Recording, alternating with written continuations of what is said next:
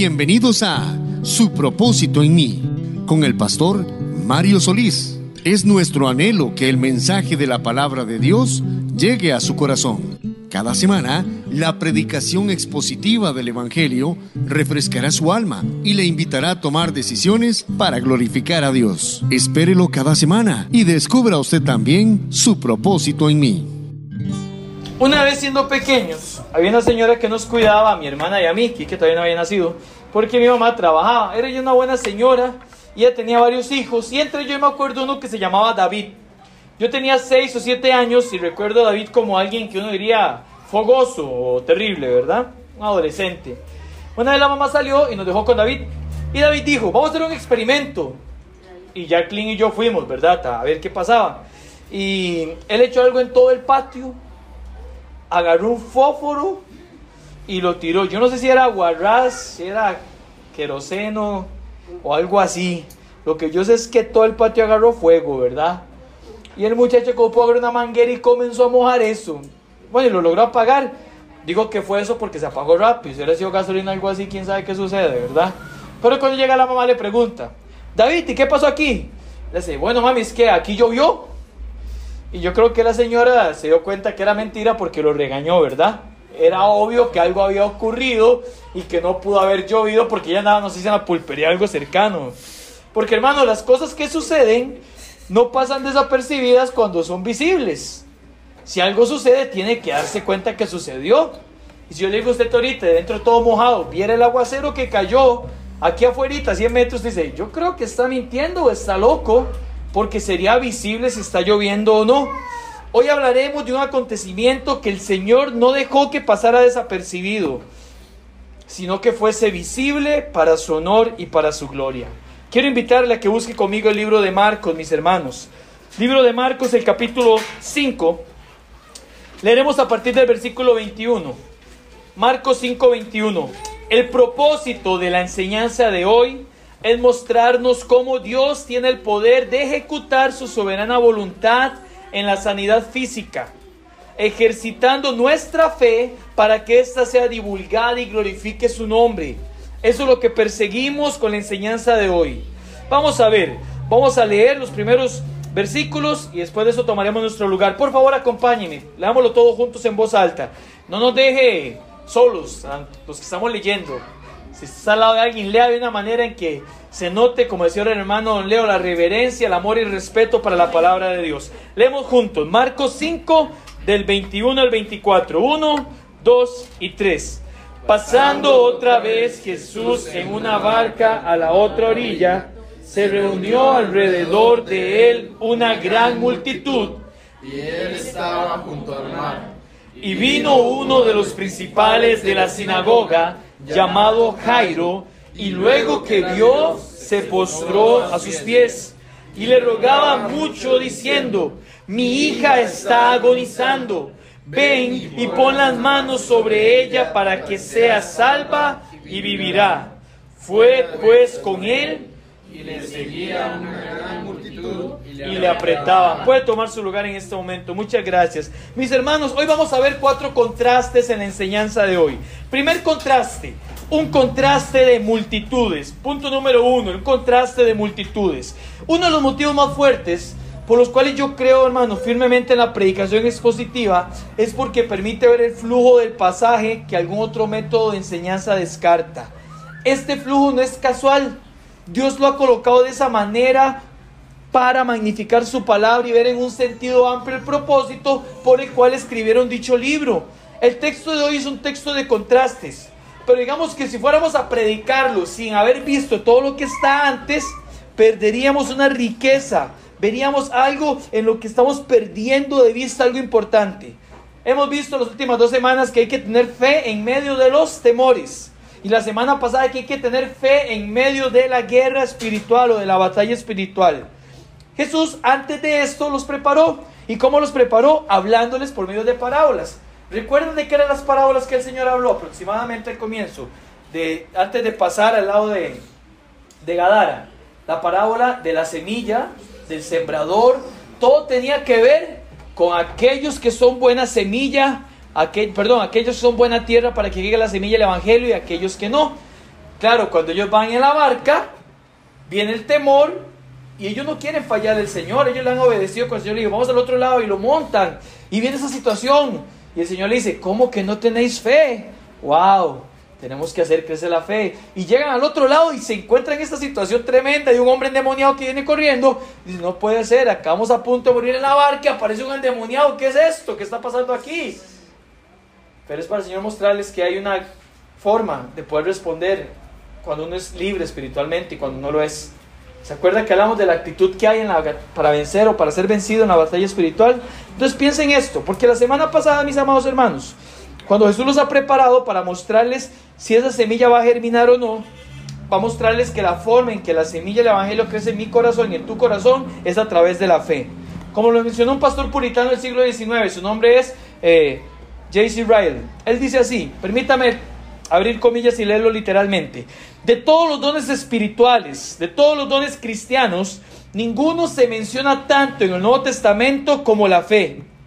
Y ninguno se recomienda tan encarecidamente. Ningún otro don glorifica tanto a Cristo como la fe. Ningún don es tan importante para el alma del cristiano como la fe. Porque por fe comenzamos. Por fe vivimos, amén hermanos. Por fe perseveramos. Caminamos por fe y no por vista. Por fe vencemos. Por fe tenemos paz. Por fe entramos en el reposo del Señor. Ningún don debe ser motivo de más investigación acerca de nosotros mismos. Debemos preguntarnos con frecuencia, ¿creo realmente? ¿Es mi fe verdadera, genuina y el don de Dios? Wow, qué palabras, mis hermanos.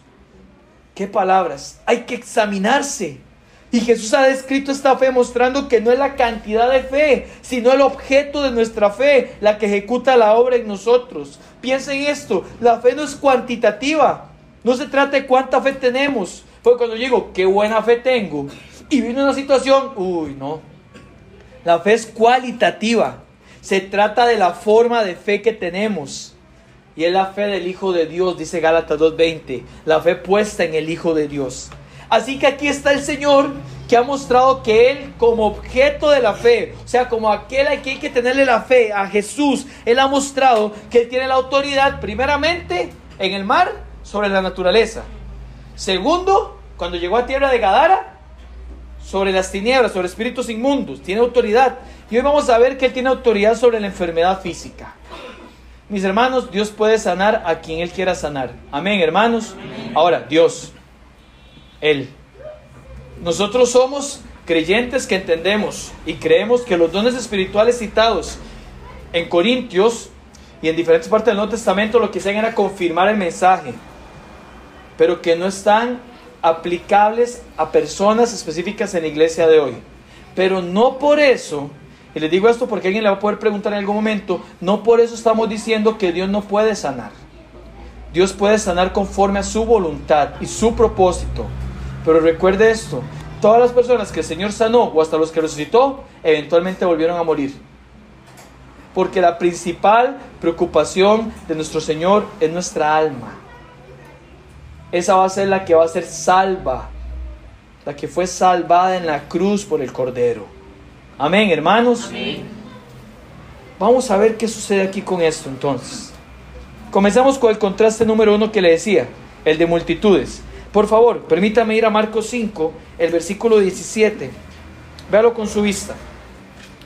Bueno, 16 y 17. Y les contaron los que lo habían visto cómo le había acontecido al que había tenido el demonio y los cerdos. Ahí está toda la gente, todo el pueblo. ¿Y qué hicieron? Comenzaron a rogarle qué? Que se fuera de los contornos. Hermanos, la gente de aquella ciudad le decía, Señor, vete, rogarle para Caleo, es una súplica, una súplica, pero váyase por favor. Pero cuando usted llega al versículo 21, dice que el Señor lo recibe una gran multitud. Y cuando usted ve el versículo 23, mis hermanos, dice, y le rogaba mucho. Entre todos los que estaban, había un hombre principal de la sinagoga que le rogaba. Y la palabra rogaba del versículo 23 es igual en el original que la palabra rogarle del versículo 17. Solo que aquella gente le rogaba que se fuera. Y aquí este hombre le rogaba, versículo 23, y le rogaba mucho diciendo, mi hija está agonizando, ven y pon las manos sobre ella. Uno le rogaban que se fuera, otro le rogaban que viniera a ellos. Hermano, no vamos a hablar de los motivos para hacer esto porque no es el tema de hoy, pero hay gente esperando a Jesús ahí. Y le cuento algo, si aún toda esa multitud no buscaba a Jesús sinceramente, los del versículo 21 que dice que era una gran multitud, como nos dejan ver otros pasajes, hay alguien que sí lo hacía y es el del versículo 22. Y vino uno de los principales de la sinagoga. Ahora, alguien me pregunta, alguien se preguntará qué significa ser principal de la sinagoga. En nuestro contexto eso no es entendible fácilmente. Déjeme contarle un poquito. Los principales de la sinagoga conformaban un grupo de hombres que eran entre 3 y 7 en cada sinagoga local que actuaban como los cuidadores y administradores de la vida de la sinagoga. O sea, ellos eran los que cuidaban la sinagoga, ellos protegían los rollos, ellos eran los que cuidaban las instalaciones, eran los que organizaban la escuela la sinagoga, supervisaban quiénes iban a ser los lectores de la Torá, los maestros y eran los que oraban. O sea, era gente relevante dentro de la sinagoga. Y usted y mí, usted y yo preguntamos y decimos, ¿qué tan importante es esto? Recuerde lo siguiente, los judíos estaban en ese momento en contra, o en contra de la palabra tal vez, en oposición, no estaban de acuerdo con el imperio que tenían, el gobierno, porque ellos seguían creyendo que el gobierno tenía que venir de parte de Dios. Y hasta íbamos bien, aunque la forma en que lo tenían un poco diferente. Así que la vida religiosa de estos lugares donde solo eran judíos giraba en torno no al gobierno ni su trabajo, giraba en torno a la sinagoga. Toda la vida de los judíos giraba en torno a la sinagoga. Y aquí yo quiero hacer una aplicación, mis amados. Yo creo que nuestra vida debería girar en torno a la iglesia de Cristo también. Porque no hay nada que ame el Señor más en esta tierra que su iglesia. Amén. Deberíamos tener esa prioridad siempre. Yo me alegro porque creo que vamos creciendo con esto en nuestro corazón. Pero hay gente que dice, bueno, voy a ver si participo de esto, de aquello, aquí, allá. Yo siento que es que no hemos entendido lo que significa formar parte de lo más glorioso que hay en la tierra, que es la iglesia de Cristo. Bueno, este hombre era un principal de la sinagoga de los siete más relevantes en Capernaum. Muy seguramente, y era casi seguro, Jairo habría sido tanto religiosamente devoto como alguien respetado en la comunidad. Ahora, ninguno de los escritores menciona a Jairo como un fariseo, no podemos decir que era fariseo, pero por la posición en la sinagoga, sin lugar a dudas estaba relacionándose muy, muy de cerca con ellos, con los de Capernaum. Así que él era consciente del odio que le tenían a Jesús pero inclusive así él decidió buscar a Jesús públicamente. 22. Y vino uno de los principales de la sinagoga, ya sabemos quién era, llamado Jairo. Y luego que le vio, pa, se postró a sus pies. 23. Y le rogaba mucho, mucho al Señor diciendo, mi hija está agonizando, ven y pon la mano sobre ella para que sea salva y vivirá. Mis hermanos, le rogaba a mis hermanos, que se fuera a la casa de él. ¿Qué clase de contraste, verdad? El objeto de la fe de Jairo era Cristo. Él era su esperanza. Al día anterior habían hombres cuya esperanza eran unos cerditos. Pero aquí hay un hombre con esperanza en el Señor. ¿Qué contraste más grande es este, mis hermanos? Saben, nos centraremos más en estos versículos de la próxima enseñanza que nos toca ya ver lo que pasó con Jairo. Pero yo no quiero que usted pierda de vista esto. ¿Dónde está el objeto de nuestra fe? Aquí hay una aplicación muy preciosa. ¿Es el Señor realmente el objeto? Sí, claro, yo tengo fe. Hermano, sinceramente, estoy en la fe. ¿Es Él el objeto de mi fe? ¿O son las cosas que Dios provee o hace para mí mismo? Sigamos con el versículo 24, mis hermanos, para seguir el flujo de la narración. Siguiente contraste. Tenemos primero un contraste de multitudes. El que sigue es un contraste de las clases sociales. Versículo 24, fue pues con él y le seguían una gran multitud y le apretaban. Pero, aquí se inserta un relato en todos los sinópticos, los evangelios sinópticos. ¿Cuáles son los evangelios sinópticos? Mateo, Marcos y Lucas, ¿verdad? Sinópticos, which significa desde una misma óptica, o sea, están contando casi lo mismo. Juan tiene un 92% de historia diferente, por eso no se incluye en este grupo. Pero ponga atención a esto, una mujer que desde hacía 12 años padecía de flujo de sangre. 26. Y había sufrido mucho de muchos médicos y gastado todo lo que tenía y nada había aprovechado. Antes le iba peor. Amados, aquí hay una mujer descrita en seis puntos en esos dos versículos. Primero, era una mujer con un padecimiento de 12 años. Segundo, ese padecimiento era un flujo de sangre. Esto lo hacía ceremonialmente impura. Levítico 15, 19 dice eso, que la mujer que tuviera flujo de sangre era impura ceremonialmente y era apartada hasta que pasara ese flujo que deseaba. Tercero, era una mujer que había sufrido mucho. Su sufrimiento se debía muy seguramente a su condición, no solo a nivel físico. Cuando usted pierde mucha sangre, eso es algo que afecta a su cuerpo. Tiene un flujo durante 12 años. También, hermanos, su condición social. Acabamos de ver un hombre que es principal en la sinagoga y aquí una mujer que es ceremonialmente impura. ¿Ven el contraste que hay ahí?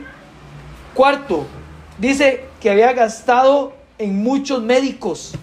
Y cuando vamos a Lucas 8:43, Lucas, que era médico, dice que su enfermedad era incurable, humanamente hablando. Quinto, había gastado todo lo que tenía. Se ha gastado todo lo que tenía, ¿cómo era esa mujer entonces? Ahora, una mujer pobre. Y por último, y eso es tremendo, dice el versículo 26 al final, nada había aprovechado, antes le iba peor. Dice otra traducción, antes le iba de mal en peor. Pensemos en esta mujer en contraste con el hombre que iba al lado de Jesús. Recuerde cómo funciona. Jairo llega, se postra, Dios vaya conmigo, Cristo ve conmigo para que sane. El Señor dice, bueno, vamos. Y cuando van caminando con una multitud apretándoles, quién sabe cómo era para moverse ahí, aparece esta mujer. Trata de imaginarse la, la, la, historia, la, imagen, la idea. Un multitud, dice la palabra que era. Yo no sé cuántos contará multitud. Va Cristo a la par de un principal de sinagoga y aparece una mujer, desapercibida completamente. Jairo no tenía un padecimiento de 12 años. De hecho, la Biblia enseña en eh, otro pasaje sinóptico que su hija tenía 12 años cuando estaba agonizando. O sea, durante 12 años tengo una mujer padeciendo de un problema de salud y Jairo tuvo 12 años a su hija, que aunque estaba agonizando ahí, ha vivido con ella 12 años. Y los que somos papás entendemos lo que significa un hijo para uno. Es algo precioso. Segundo, Jairo era un principal de la sinagoga, pero esta mujer era impura. Tercero, él era reconocido en la vida de la ciudad, que giraba en torno a la sinagoga, pero ella era una mujer con una condición social deplorable. Cuarto, Jairo no tenía enfermedad alguna, pero esta mujer era humanamente incurable. Y último, hermanos, la Biblia no enseña problemas económicos en un principal de la sinagoga. Ella sí estaba pobre. Veamos uno más en el versículo siguiente. 27. Cuando yo hablar de Jesús, vino por por detrás entre la multitud y tocó su manto. ¿Dónde estaba Jairo en ese momento? Él estaba al lado de Cristo. Esa mujer venía por detrás. Y hermanos, aquí queda claro en el segundo contraste que la fe no depende de una clase social. Jesús no tiene preferencias y esta iglesia tampoco por ninguna clase social. Amén, hermanos. Amén. Aquí no vamos a tratar mejor a alguien o peor a alguien por su condición social, porque eso es ni secundario, terciario, algo así. Y eso es una riqueza preciosa para aprender como iglesia. La clase social no hace a nadie más importante. Y no deberíamos bajo ninguna circunstancia tratar a alguien de mejor manera, solo porque nos dimos cuenta que llegó en un último carro del año o algo así. Porque eso es pecado delante del Señor. Y aquí hay un Señor sin hacer excepción de personas. Amén, hermanos. Tiene que ser el sentir de toda la congregación. Claro, ojalá Dios nos dé personas con mucho dinero para que aporten a la obra de Dios y crezca más. Amén por eso. Pero el trato tiene que ser igual. Porque la palabra me enseña esto, mis hermanos. Aquí queda claro que Jesús no tiene preferencia por el pobre por el rico. ¿Por qué? Porque ambos ocupan de Jesús. Amén, mis hermanos. Él no tiene preferencias por aquel que conoce todos los pormenores teológicos. O por aquel que apenas conoce de Jesús. Porque no depende mi cantidad de fe. Depende del objeto de mi fe que tiene que ser Jesús. ¿Están conmigo, hermanos? ¿Amén? Todo tiene que ver con el objeto de la fe. Esa fe que Él labre en el corazón a través del Espíritu Santo. Y esto nos lleva a un tercer contraste. Vamos al versículo 21 otra vez. Ponga atención. El versículo 21 dice, Jesús pasando otra vez en una barca a la otra orilla, se reunió alrededor de una gran multitud y Él estaba junto al mar. Versículo 24 dice, y fue pues con él y le siguió una gran multitud y le apretaban. Hermano, literalmente en el original apretaban, dice, le aplastaban. O sea, Jesús no podía ser, como ¿cómo se dice en la actualidad, claustrofóbico. Él no podía hacer eso. La gente lo tenía, era una multitud aplastándolo. Pero de todos ellos, quien recibió el milagro fue una mujer que se acercó por detrás y solo tocó una parte del manto. Una de las cuatro bordas que guindaban en los mantos que usaban en aquel tiempo los maestros, los rabinos. ¿Cómo es esto, hermanos? Permítame leer, siga con su vista a partir del versículo 27. Cuando yo hablar de Jesús, vino por detrás entre la multitud y tocó su manto. Porque decía, si tocare tan solamente su manto, seré salva. Y enseguida la fuente de su sangre se secó y sintió en el cuerpo que estaba sana de aquel azote.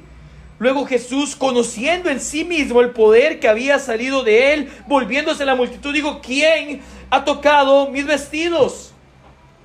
Pero está con una multitud aplastándole. Y eso es lo que dicen los discípulos y lo que usted y yo hubiéramos dicho. Sus discípulos le dijeron, ¿ves que la multitud te aprieta y dices, ¿quién me ha tocado?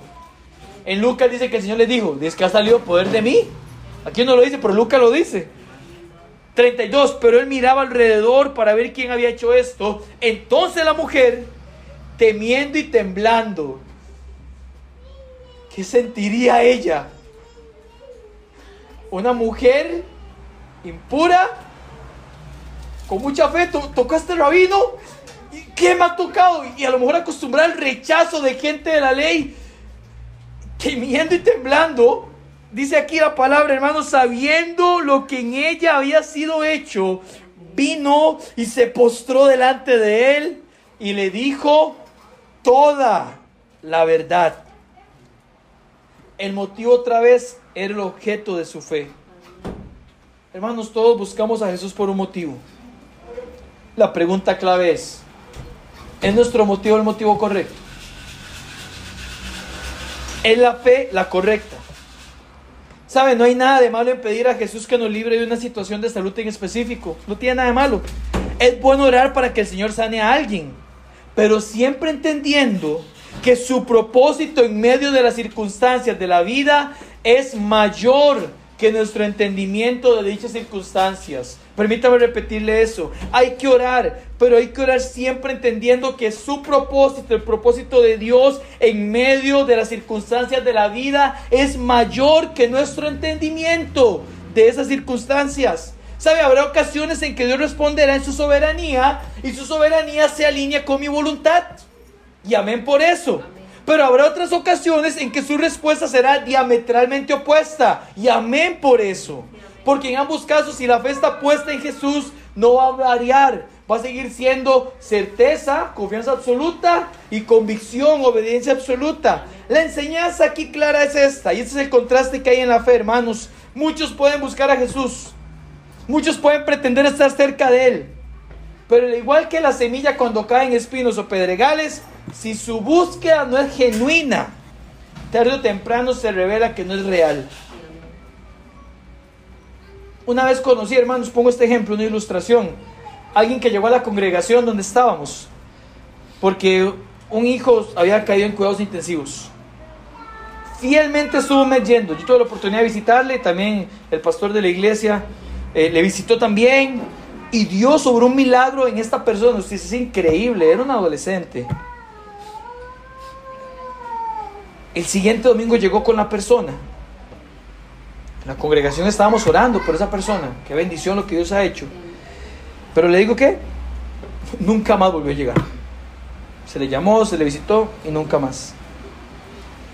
¿Sabe que yo creo que Jesús a veces obra milagros, hermanos, para revelar también la incredulidad de las personas? Quiero explicarme. Hay gente que solo busca a Jesús en las malas, como un bombero, como un apagincendios. Yo creo que el Señor a veces permite que haya un milagro para que la gente se dé cuenta que realmente es incrédulo, que no está buscando genuinamente a Dios. Él obra el milagro y eso revela lo que hay en el corazón del humano. Ya, Dios me satisfizo, vuelvo a lo mío. Hermano, la fe es una fe que permanece. Es imposible una persona que diga, yo conocí a Cristo y Fui un mes y me, alejé. No, no funciona así. El creyente verdadero tiene una semilla que va a germinar. Van a haber momentos en que a lo mejor algo pasa en nosotros y nos alejemos un tiempo del Señor. Pero si una persona dice que fue creyente o que recibió a Cristo, acercó al Señor y se aleja y nunca vuelve, esa persona fue engañada. Y aquí había una multitud apretando a Jesús, pero que no conocían y no tenían fe realmente en el Señor. Hermanos, si estás buscando a Dios genuinamente en un proceso de enfermedad, yo creo que entenderás que en el caminar que Dios está más preocupado por fortalecer tu espíritu que por salvar tu cuerpo. Si estamos orando por un familiar inclusive por nosotros, por un proceso de enfermedad, en ese caminar, estoy seguro que Dios nos mostrará que Él está más preocupado por el espíritu de la persona que por salvar su cuerpo. Otra vez lo repito, todos los que fueron sanos, esta mujer y todos eventualmente murieron físicamente. Así que la sanidad física no es una prioridad del Evangelio. Hay muchos que hoy se jactan de eso, de tener un don. ¿Sabe? Yo realmente otra vez lo repito, yo creo que el Señor puede obrar, Él puede sanar, puede curar, pero en nuestro entendimiento eso no es un don que alguien tiene. Pensemos en esto, la fe depositada por el Hijo de Dios es Él el que sana. Si Dios diera en la actualidad un don de sanidad, todas esas personas deberían ir al hospital a sanar niños o sanar enfermos. Y alguien me dice, no, porque no va a tener fe ellos. Mis hermanos, déjenme decirle algo. El Señor resucitó personas, ¿verdad? Como Lázaro. Le pregunto, ¿qué fe tenía un muerto? ¿Ve que no depende de la persona meramente? El Señor también obra soberanamente. Yo creo que Dios puede sanar. Pero hay gente que se jacta, dice, yo tengo ese don y lo hacen para vanagloria y va a venir tal, y, llegan personas, ¿sabes cómo se retiran? Se retiran lastimadas, golpeadas, porque el Señor tocó un montón de gente, pero nunca le tocó a Él. Pasa con muchos lugares donde la gente dice, ¿por qué a mí no? ¿Qué he hecho yo mal? Yo, yo trato de estar bien. Wow, mis hermanos, aquí hay una multitud, la mayoría muertos espirituales, pero con una mujer que tenía fe. Versículo 28, él decía, y eso es interesante porque ella dice en el versículo 28, si tan solo, si tocare tan solamente su manto, seré salva. Ahora, a mí me encanta, como lo dice el pastor bautista Warren Wiersbe, él dice, ¿qué clase de fe tenía la mujer? Era débil, tímida y tal vez algo supersticiosa, porque ella se decía a sí mismo que solo tenía que tocar el vestido del Señor para ser sanada. Ella había oído los informes de que Jesús había sanado a otros, así que hizo un gran esfuerzo para llegar al Salvador. Y no quedó desilusionada porque Jesús honró su fe. Aunque fuera débil, sanó su cuerpo. Y yo creo que esto es una buena lección para todos mis hermanos. Y quiero repetir lo mismo, no todos tienen el mismo grado de fe. Pero Jesús responde la fe no por tal cual débil sea. Cuando creemos, Cristo nos da su poder y algo ocurre en nuestra vida. Había muchos otros en la multitud que estaban más cerca a Jesús y hasta codiándose con Él, pero no recibieron un milagro. ¿Por qué? Porque no tenían fe. Una cosa es apretarse contra Jesús y otra muy diferente es confiar en Él. Y el último contraste que vemos aquí es el contraste de los resultados. El Señor hace una pregunta, ¿quién me ha tocado? Pregunto, ¿será que el Señor no sabía realmente lo que ha sucedido? Bueno, yo personalmente creería que Él sí conocía, pero Él lo hace para dar tres lecciones. Primero, yo creo firmemente que Él quiere mostrar lo que la fe puede hacer. No pierda eso de vista. ¿Quién estaba con Jesús en ese momento cuando el Señor hace ese milagro? Y Jairo le ha pedido al Señor que le haga un milagro. Y Jairo está viendo ese milagro yo creo que el primero el Señor quiere, quiere hacer visible esto, mis hermanos. No, no obviar esto. Un hombre con una mujer, que, con su hija que está agonizando, ve que Jesús dice, eh, ¿quién me ha tocado? ¿Qué pasó? Yo creo que Jesús hace eso porque Él quería, mis hermanos, mostrar lo que la fe puede hacer. Las grandes cosas que el Señor ha hecho deben ser divulgadas. Amén. No podemos callar los beneficios del Señor. El Salmo 103 dice que no debemos olvidar los muchos beneficios de Dios. Para ustedes, mis hermanos, no es un secreto que desde nuestros comienzos aquí siempre hemos tratado de tener un tiempo para acciones de gracia. ¿Sabe por qué? Porque los seres humanos no somos agradecidos. No lo somos. Yo a veces siento que no compartimos peticiones de oración y a veces no agradecemos. ¿Sabe por qué, hermanos? Yo creo que es porque a veces somos muy orgullosos. Usted me dice, ¿cómo? Claro, no pido porque si luego Dios no responde, o sea, ya, ya comencé mal, ¿verdad? ¿Qué fe voy a tener ahí? Pensarán que yo no tengo fe o que pedí mal. Y estoy más preocupado por lo que digan de mí que por compartir con otros los anhelos del corazón.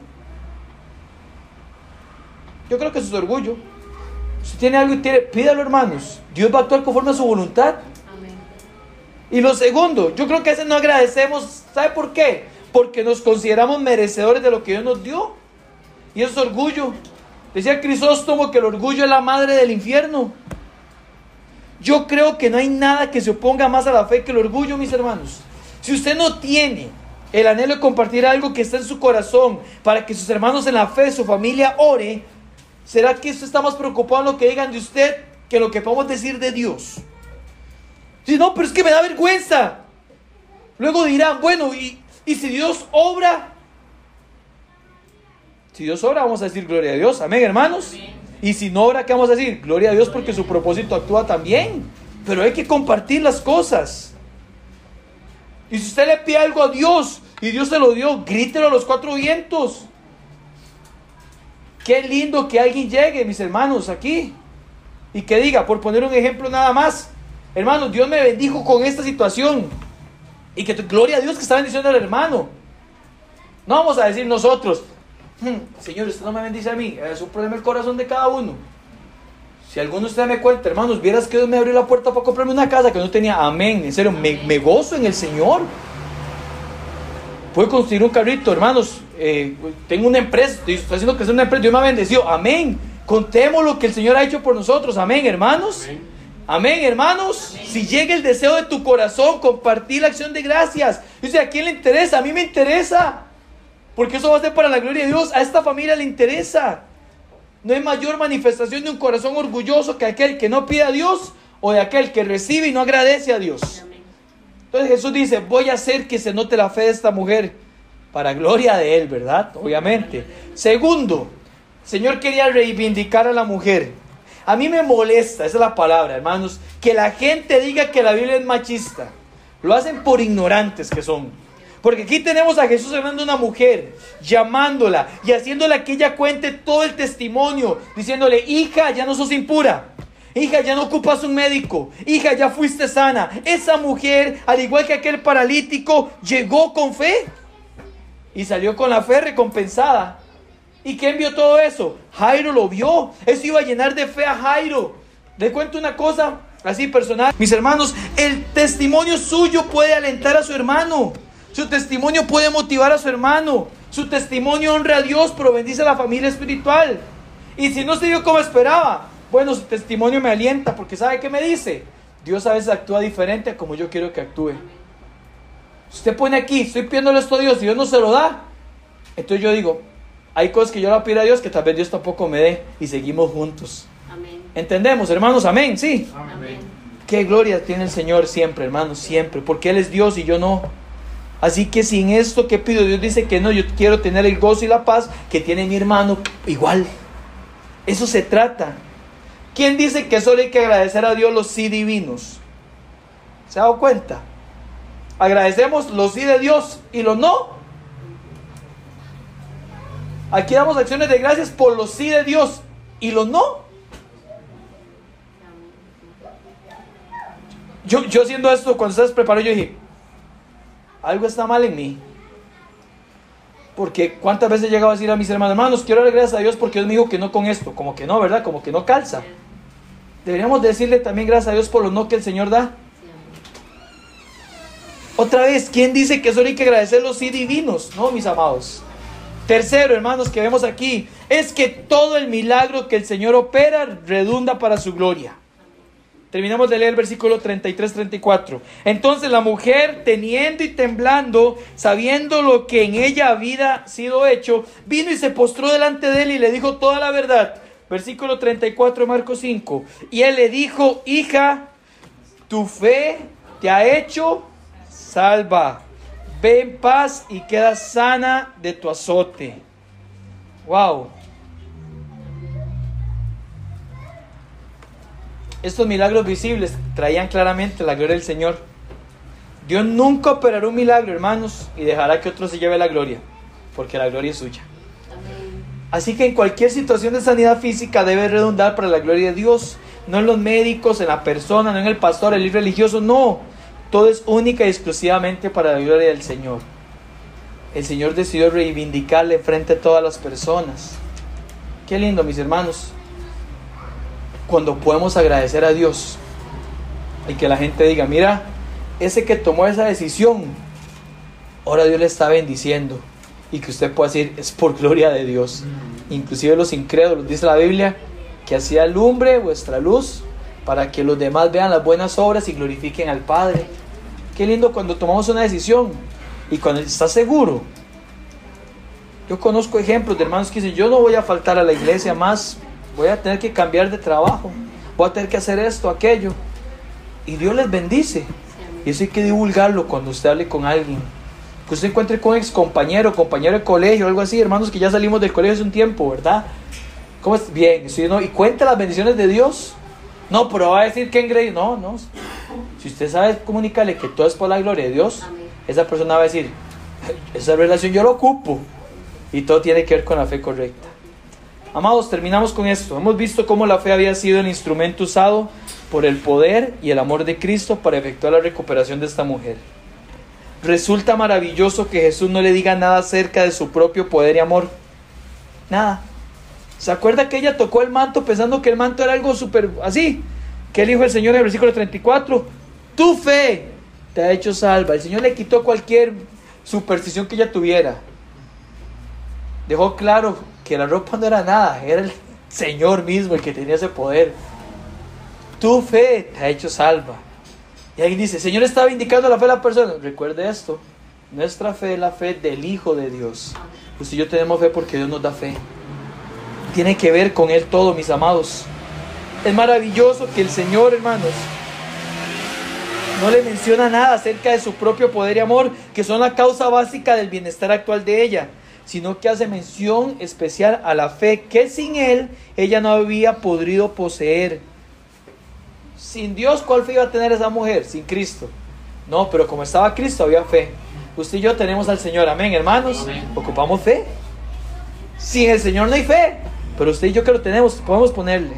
Cuando Él dice tu fe te ha sanado, Él subraya que lo que sanó fue una respuesta personal. Que Dios dio la fe personal a ella. Si le quitó como cualquier superstición de las vestiduras. ¿Sabe? Este mismo Jesús sigue sanando hoy. Tenemos fe realmente.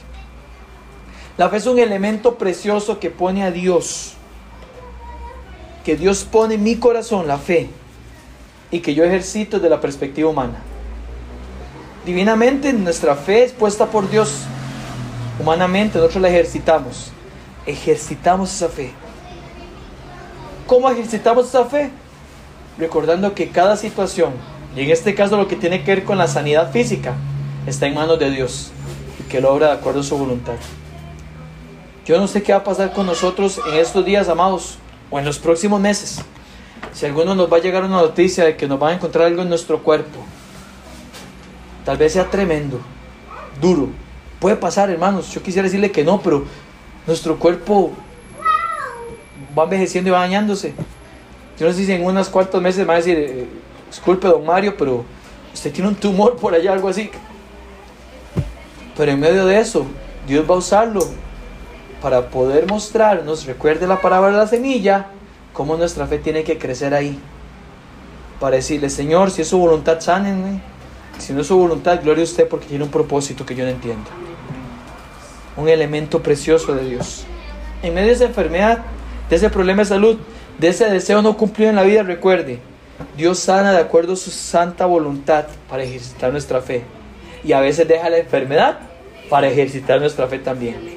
Al final de ese periodo, Dios ejercitará tanto tu fe que sin importar la respuesta vamos a agradecerle. Y cuando le agradecemos y la gloria es de Él, hemos entendido el propósito de la vida. Todo es para su gloria. Vamos a orar, amados. Si quieres nos ponemos en pie. Muchas gracias por haber escuchado este sermón. Le invitamos a escuchar la próxima semana una entrega más de su propósito en mí.